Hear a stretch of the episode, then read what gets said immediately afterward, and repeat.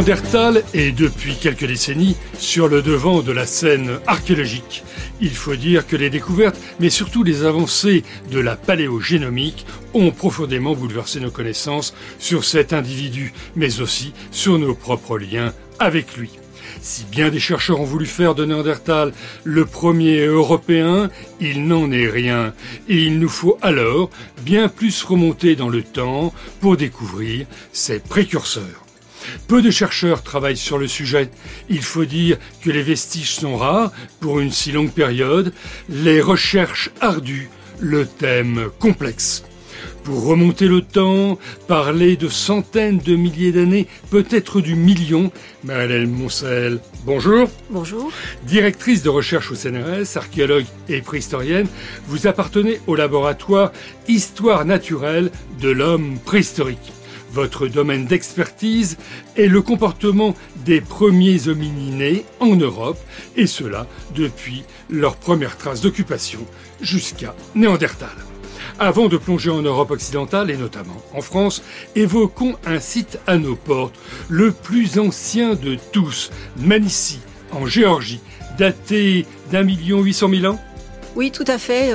Manissi a été trouvé il y a quelques années. C'est une découverte assez exceptionnelle. Un million huit, l'homme est aux portes de l'Europe, mais il n'a pas pénétré en Europe. Donc ça, c'est aussi la grande énigme. Il s'arrête euh, en Géorgie et il va arriver beaucoup plus tard en Europe. L'histoire est assez extraordinaire. C'est une fouille médiévale. Tout à fait. Et dans cette fouille médiévale, on découvre des choses absolument Voilà, c'est en travaillant sur des puits, ils, sont, ils ont trouvé donc des niveaux très anciens qu'ils ont pu dater, dans lesquels ils ont trouvé plusieurs crânes humains. Donc là, ça a été une découverte assez exceptionnelle. Alors bien sûr associée à de l'outillage. Et ces crânes sont très différents. Donc euh, ça montre que c'est pas une population unique. On l'a appelé Homo georgicus parce que euh, c'est très énigmatique leur description, mais probablement ils sont proches d'Homo ergaster. Ça veut dire un hominidé qui sort très vite d'Afrique en fait, autour d'un million huit. Donc il sort lui aussi d'Afrique. Alors oui, oui, tout à fait.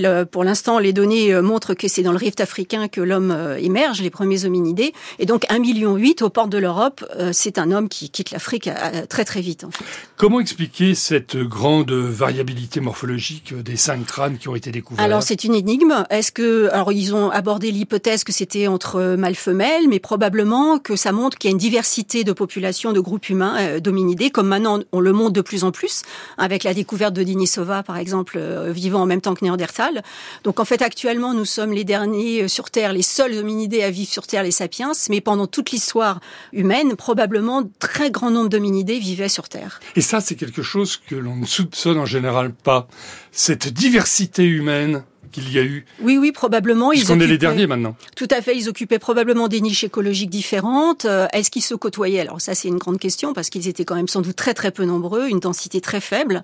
Mais en tout cas, ils vivaient aux mêmes endroits puisqu'on a retrouvé dans ce site euh, ces crânes. À quand remontent les toutes premières traces de présence humaine en Europe?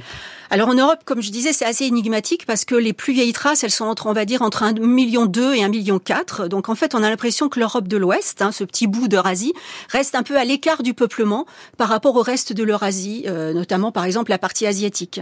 Alors pourquoi expliquer cette euh, présence tardive alors que bien sûr en Afrique et surtout et, aussi en Asie, on a déjà des vestiges à 2 millions par exemple? On ne l'explique pas pour l'instant. Euh, on sait qu'en Chine, il y a de la population à 2 millions 1 qui a été datée il y a peu de temps. Donc probablement, quand euh, ces hominidés quittent l'Afrique, passent par le Levant, ils utilisent des corridors de circulation que la faune également euh, utilise, et ils vont probablement suivre des corridors d'une manière plus logique vers l'Asie.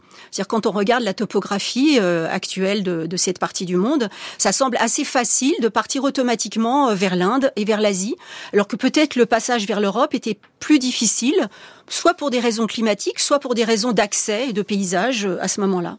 Où ont été trouvés les sites les plus anciens en Europe? Alors pour l'instant dans le sud. Alors c'est assez entre guillemets logique parce que le sud, les variations climatiques sont moins marquées et donc il est plus facile de s'adapter à ces environnements, même s'ils sont un peu différents de ce que connaissent ces hominidés au Levant par exemple. Mais en tout cas, ce sont des environnements en plantes, en animaux, en, climat qui sont proches de ce qu'ils connaissent. Donc ils vont plutôt être dans le sud euh, la plupart du temps. Marie-Hélène Moncel, les conditions environnementales, géographiques, climatiques de l'Europe sont-elles les seuls éléments pouvant expliquer ce vide pendant près d'un million d'années? Et non, parce qu'en en fait, quand on regarde ce qui se passe en Asie et en Chine, ces hominidés qui arrivent très tôt, vers 2 millions d'années, connaissent les mêmes types d'environnement et de climat que l'on observe en Europe.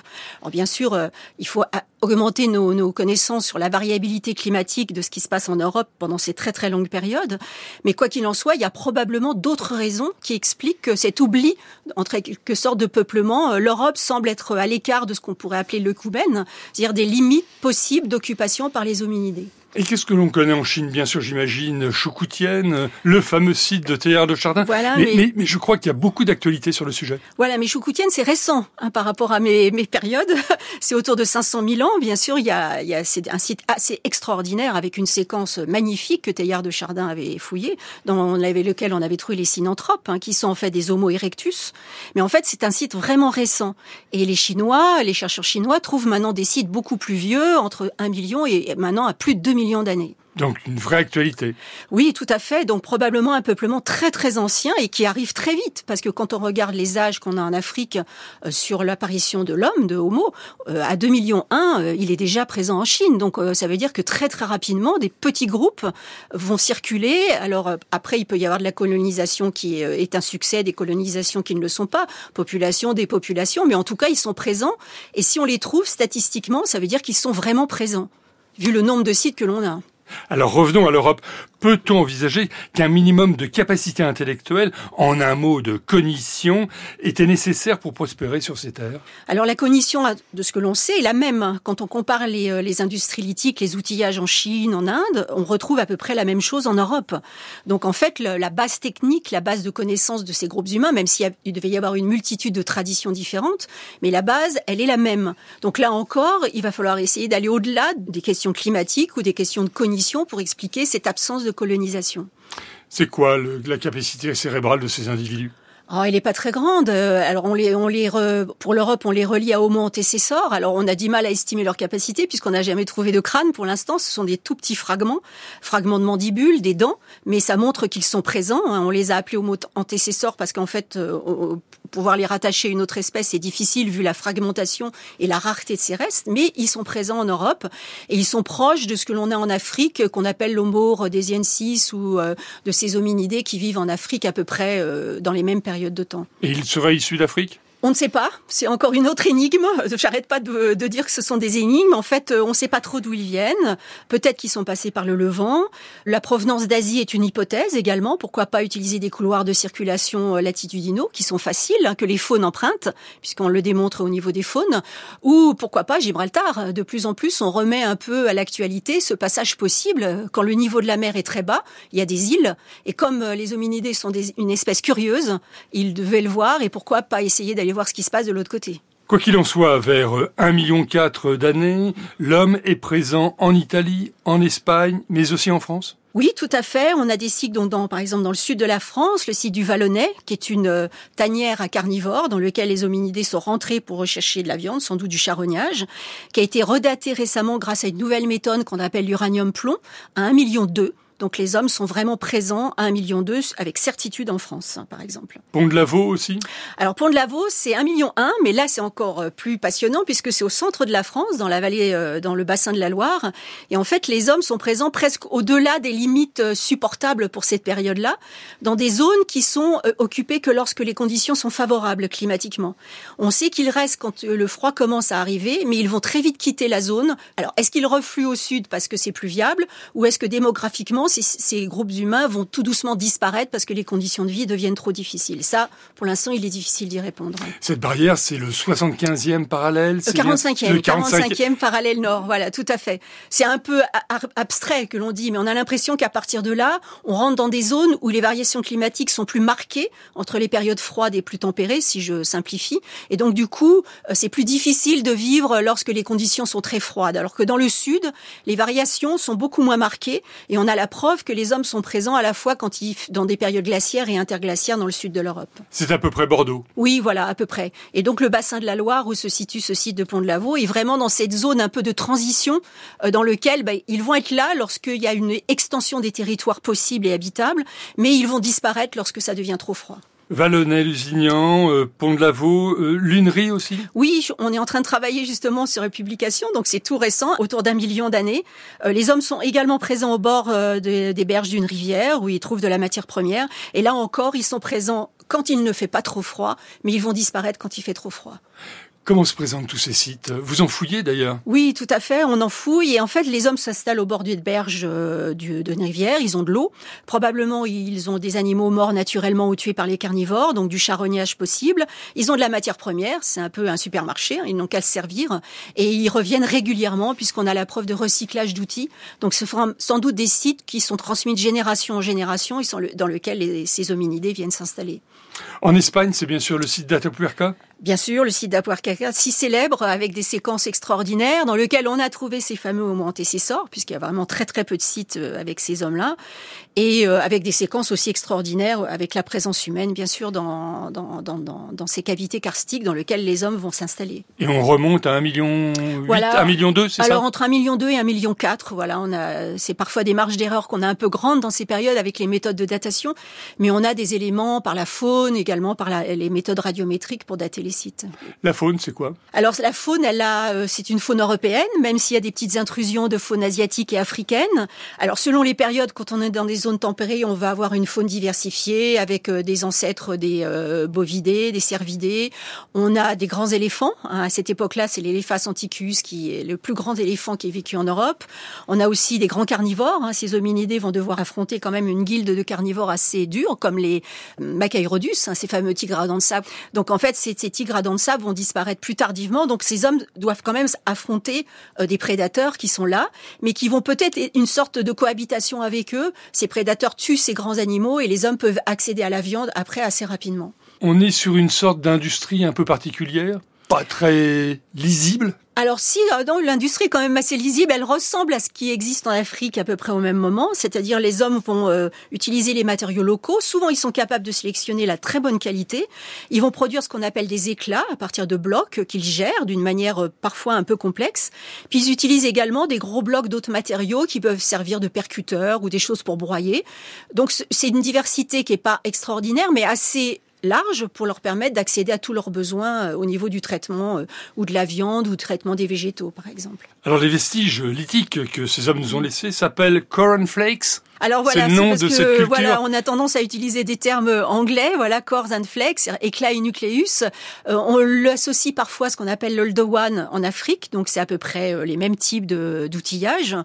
Et donc voilà, parfois on utilise aussi le terme de mode one, mode 1, parce que c'est des industries qui participent à cette grande fabrication d'outillage des premiers hominidés. France Culture, Carbone 14, Vincent Charpentier.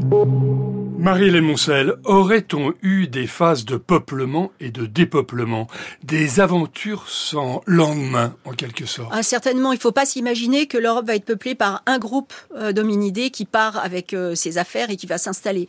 Probablement, c'est des, multiples vagues. Euh, certaines vont rester avec succès, d'autres vont sans doute disparaître. Et bien sûr, par rapport au nombre de sites que l'on a, on a peut-être, par exemple, chaque site ne représente peut-être que les traces d'un groupe euh, qu'il a laissé à un moment donné, et puis ensuite ce groupe ne va plus laisser aucune autre trace. Et quels sont les sites les plus septentrionaux de cette culture? Alors les sites les plus septentrionaux pour l'instant sont en Angleterre, euh, sont le sud dans l'Angleterre, des sites qui ont été datés entre 700 000 et 900 000. Euh, ils ont été trouvés dans des conditions qui montrent que l'homme s'adaptait à des conditions continentales, donc pas très très tempérées, mais pas froides, parce que c'est impossible de s'adapter. Par exemple, on a des environnements de pins, de forêts de pins, un peu comme dans le sud de la Scandinavie, mais ils sont présents. Alors, entre 900 et 600 000 avant notre ère, une révolution s'opère avec la naissance d'un étonnant outil. Le biface. Encore une énigme, ce décalage par rapport à l'Afrique. Les plus vieux bifaces apparaissent en Afrique autour d'un million huit. Ils sont présents au Proche-Orient à un million quatre et on va les trouver en Europe, clairement fabriqués avec une maîtrise du façonnage à 700 000 ans. On a une petite évidence à 900 000 en Espagne, mais de manière très fruste. On ne sait pas trop si c'est des arrivées très ponctuelles qui ne vont s'éteindre, ou alors si c'est une tentative locale, d'évolution locale vers le bifacial. Et après, on a un grand hiatus dans le temps. On n'a pas d'évolution sur place pour l'instant, et on a à 700 000 une maîtrise parfaite du biface euh, par des groupes d'humains dont on ne sait pas trop euh, si ce sont des arrivées de, de, groupes humains ou des diffusions d'idées, pourquoi pas venant de l'extérieur, et ou une évolution locale. Mais pour l'instant, les données vont plutôt vers l'idée euh, d'une arrivée de ou d'idées ou de population. Ce qui est très intéressant, c'est que cet outil il fait tout à fait sens, puisque non seulement il va être utilisé vers 700 000, mais il va être utilisé jusqu'à 40 000 ans ah par Néandertal. Ah oui, et, bien au-delà même. Ah voilà, il perdure très très longtemps. Néandertal va se l'approprier, il va le transformer, sa manière de faire. Mais par exemple, on a des traces de ces bifaces qu'on dit acheléens, hein, puisque ça vient de Saint-Acheul dans la banlieue d'Amiens. On en a jusqu'autour de 200 000 ans. Les mêmes types de bifaces vont être fabriqués en Europe pendant très très longtemps. Mais leur maîtrise totale parfaite n'existe que vers 700 000 ans en Europe, alors qu'il est présent euh, bien plus longtemps avant en Afrique et au Proche-Orient. le biface est un objet sur les deux faces, mais comment le décrire? Ah, c'est un objet qui est de grande taille, euh, qui montre que euh, ces hominidés ont déjà la préconception de l'objet avant de le fabriquer. Ils vont sélectionner des supports adaptés, des matières premières de qualité, et ensuite ils vont travailler, tourner dans les mains de manière à faire cet objet avec un bord convergent, une pointe, avec plus ou moins d'aménagement. À la base, peut rester euh, non aménagé, et c'est un objet sans doute multifonctionnel. Après les études traciologiques qu'on commence à faire, un objet qui sert un peu à tout, découper de la viande, découper des plantes ou du bois ou n'importe quoi.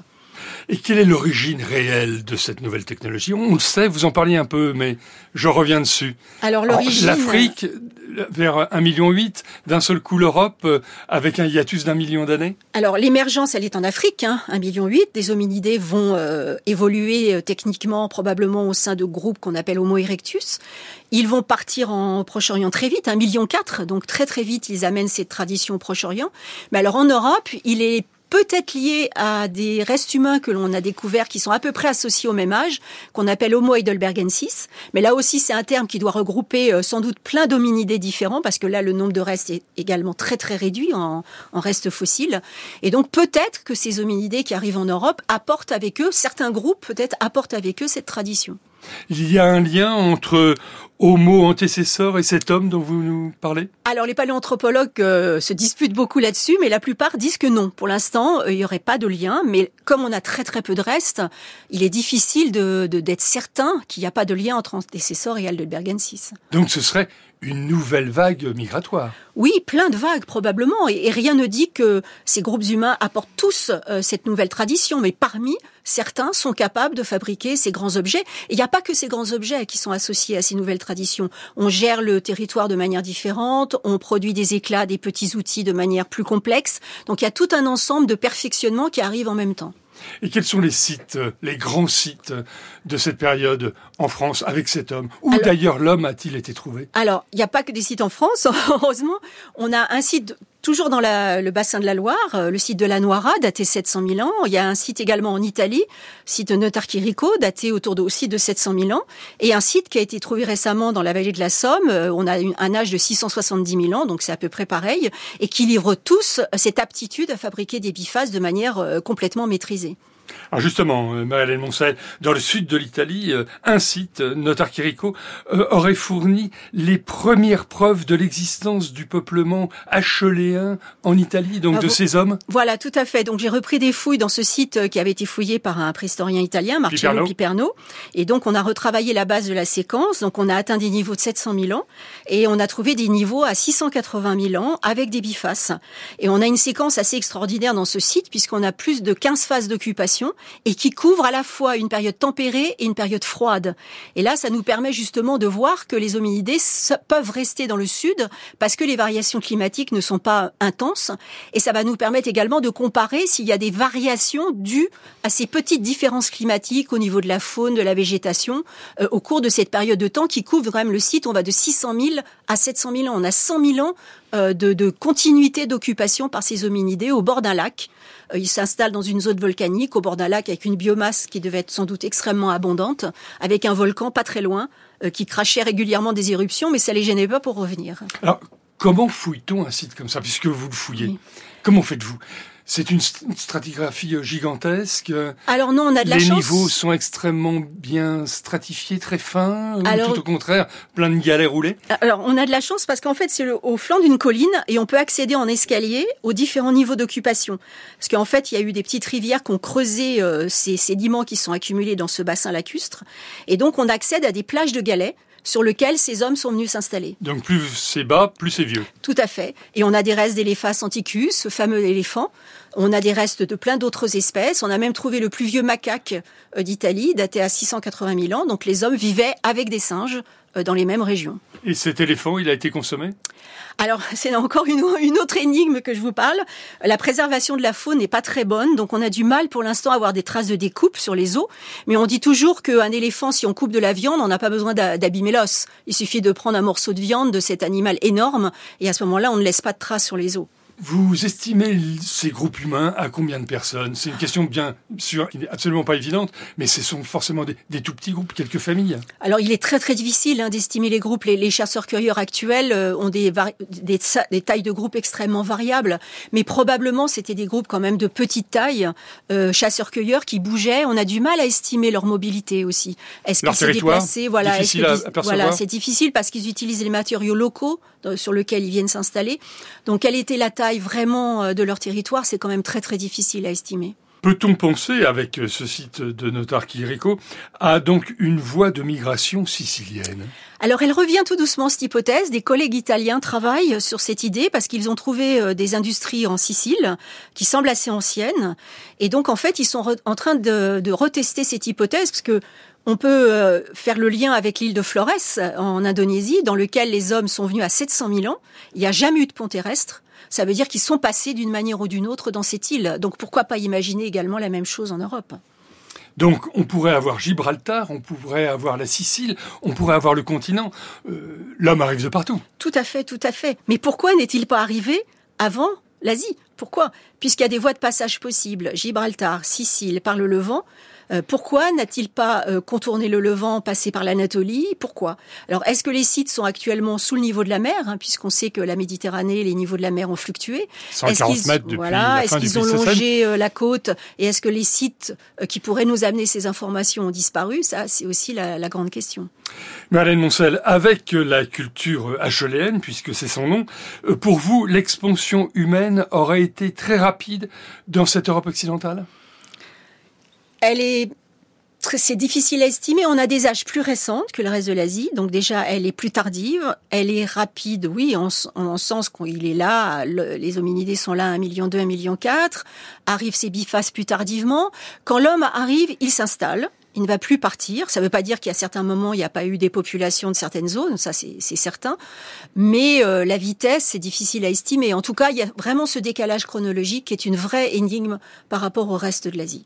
Et est-ce que cette expansion euh, humaine se déroule durant un climat très favorable? Dans le sud, ils sont là quand il fait bon, quand il fait moins bon, hein, si je caricature un peu. Euh, ils sont là dans le nord, dans le nord-ouest de l'Europe quand c'est plus favorable. Euh, ils vont rester dans le sud parce que les conditions leur permettent de rester. Ils ne vont accéder au nord que quand les conditions leur permettent d'y aller. Mais c'est vrai qu'Homo heidelbergensis probablement va avoir plus d'aptitude de cognition pour aller occuper de plus vastes territoires, probablement qu'Homo antécessor. En tout cas, à certains moments, euh, certains territoires septentrionaux sont conquis. C'est notamment le cas de la vallée de la Somme et des grands sites préhistoriques. Voilà, tout à fait. on a redécouvert il y a quelques années le site de Moulin-Quignon, qui avait été découvert par Boucher de Perte, quand même le grand, grand euh, précurseur de la préhistoire. 1860. Voilà, il avait dit que c'était un site préhistorique. Ce site avait été oublié, contesté par ses contemporains, et on a pu donc retrouver des niveaux en place et donc prouver qu'à 670 000 ans, l'homme était présent dans la vallée de la Somme, donc 100 000 ans plus ancien que ce qu'on imaginait, les plus vieux bifaces de l'Europe du Nord-Ouest. Pour l'instant, on a comme hypothèse qu'ils sont là quand il fait plutôt froid, mais rien ne nous dit qu'on n'a pas une incursion humaine lorsqu'un petit événement plus tempéré qu'on n'a pas été capable d'identifier dans la séquence stratigraphique. En tout cas, vous pensez à un peu de résilience face à ce froid Probablement, les hommes ne connaissent pas le feu, hein, puisque le feu arrive plus tardivement. Probablement, ils ont des solutions pour s'adapter, que ça soit des lieux de site, par exemple à l'abri du vent, les vêtements, ça c'est sûr, euh, des moyens donc de trouver des, euh, des solutions au niveau calorique, au niveau énergie, pour, pour s'adapter à des milieux beaucoup moins favorables que le sud. Le feu, il y a deux grands sites en France qui ont livré donc euh, des traces de feu et, anciens. Voilà, autour de 400-450 000 ans, au Terra Amata dans le sud, près de Nice, et Ménez-Drégan euh, en Bretagne. Alors c'est vraiment une, une, sorte de rupture comportementale hein, quand le, le, feu arrive lors d'un très long interglaciaire, une très longue période tempérée qui succède à une très grande période, euh, une très forte période froide. Mais c'est quand même beaucoup plus tardif. Donc ça veut dire que les Heidelbergensis qui peuplent le, la vallée de la Somme ne connaissent pas le feu, ne le maîtrisent pas. En tout cas, on n'en a pas la trace. Il faut relire Pourquoi j'ai mangé mon père. De... Tout à fait. Je crois que c'est tout, à fait, dans, le, dans, le, sujet. Ce que vous avez trouvé donc à Moulin-Quignon, ce sont aussi des bifaces, des objets, des... On a les restes d'un site, on a des éclats, on a des nucléus, on a des bifaces, avec une capacité à fabriquer des, des ces bifaces très complexes, exactement comme à la Noira ou à Notar Quirico. On est dans la même période de temps, hein, on est autour de 700 000 ans. Donc ces populations ont les mêmes aptitudes. Et ils sont capables de se diffuser à la fois dans le sud, dans le centre et dans le nord-ouest de l'Europe. Tous les Français connaissent un site, Totavel. Comment s'inscrit-il dans cette chronologie? Alors Totavel, euh, bien sûr, le fameux crâne, hein, autour de daté de 450 ans. Donc lui, c'est plutôt, il est engagé vers Néandertal, mais on a des niveaux. Donc un pré-néandertalien. Voilà, c'est en quelque sorte, mais puisque les pré-néandertaliens commencent à émerger vers 450 000 ans, il va y avoir une très très longue histoire avant les néandertaliens classiques, mais les fouilles sont en train d'accéder à des niveaux autour de 600 000 ans, avec des bifaces. Donc c'est tout à fait cohérent avec ce que l'on voit euh, dans d'autres sites. Le site de la Noira, dans le centre de la France, possède deux périodes, l'un vers 700 euh, 000 ans, l'autre vers 450 000 ans. Or, il s'avère que les deux occupations euh, sont très séparées et qu'il n'y a rien entre les deux. Que s'est-il passé? Et bien là, on est justement euh, dans ces fameuses périodes de phase euh, plutôt région intermédiaire, c'est-à-dire on s'installe quand c'est possible, on reste quand il commence à faire froid et ensuite on part. Et on a un laps de temps où apparemment il n'y a pas de population, il y a une dépopulation très forte. Et donc, euh, du coup, il va probablement y avoir un retour de nouveaux groupes humains beaucoup plus tardivement qui vont revenir occuper la région quand c'est favorable. Le vrai sujet, Marianne Moncel, réside dans la capacité des espèces Homo à s'adapter à des environnements difficiles, à faire face aux chocs et aux changements environnementaux et à long terme, bien sûr, pouvant entraîner euh, des phases de peuplement et de repeuplement. Oui, oui, tout à fait. En fait, les hominidés qui arrivent en Europe s'adaptent à des climats euh, tempérés, saisonniers, qui sont quand même assez différents de ce qu'ils ont connu en Afrique ou au Levant. Et donc, il va falloir qu'ils trouvent des solutions. Et en plus, avec ces variations latitudinales du climat entre le sud et le nord, il y a quand même un sacré défi euh, pour ces hominidés qui arrivent en Europe euh, et cette flexibilité qu'ils montrent pour s'adapter à des nouveaux matériaux, des nouvelles, des nouvelles roches, des nouveaux animaux, des nouvelles plantes, donc des conditions assez différentes de ce qu'ils connaissent ailleurs. De toute manière, ils ne vont pas plus haut que l'Angleterre, puisque tout le reste est un glacier. Alors tout le reste est un glacier quand il fait très froid, mais ça ne veut pas dire euh, quand les glaciers refluent que les hommes sont pas les plus au nord. Mais quand les glaciers reviennent, ils raclent tout, ils arrachent tout, et donc si il y a eu des occupations plus au nord, elles ont disparu avec le retour des, à chaque fois des glaciers. Marilène Moncel, avez-vous tenté de reconstituer des scénarios combinant des modèles de migration à l'aide de modélisation et de simulation spatiale Oui, oui, tout à fait. Euh, grâce à un projet européen qui a démarré euh, l'année dernière avec un groupe de collègues qui travaillent de modélisation, on est en train justement de reconstituer euh, des routes possibles, des hypothèses possibles climatiques pour essayer justement de comprendre pourquoi l'Europe a été peuplée plus tardivement. Et on espère bien un jour réussir à répondre, alors peut-être pas totalement à la question, mais d'essayer de comprendre pourquoi l'Europe est restée à l'écart du peuplement. Madeleine Moncel, un très grand merci. Carbone 14 était réalisé par Vanessa Nadja, à la technique Noé Chaban et bien sûr avec la contribution de Sandrine Chaperon. Vous pouvez écouter ou podcaster Carbone 14 sur le site de France Culture et l'application Radio France ou retrouver plus de 300 archives sur le site inrap.fr. Thank you.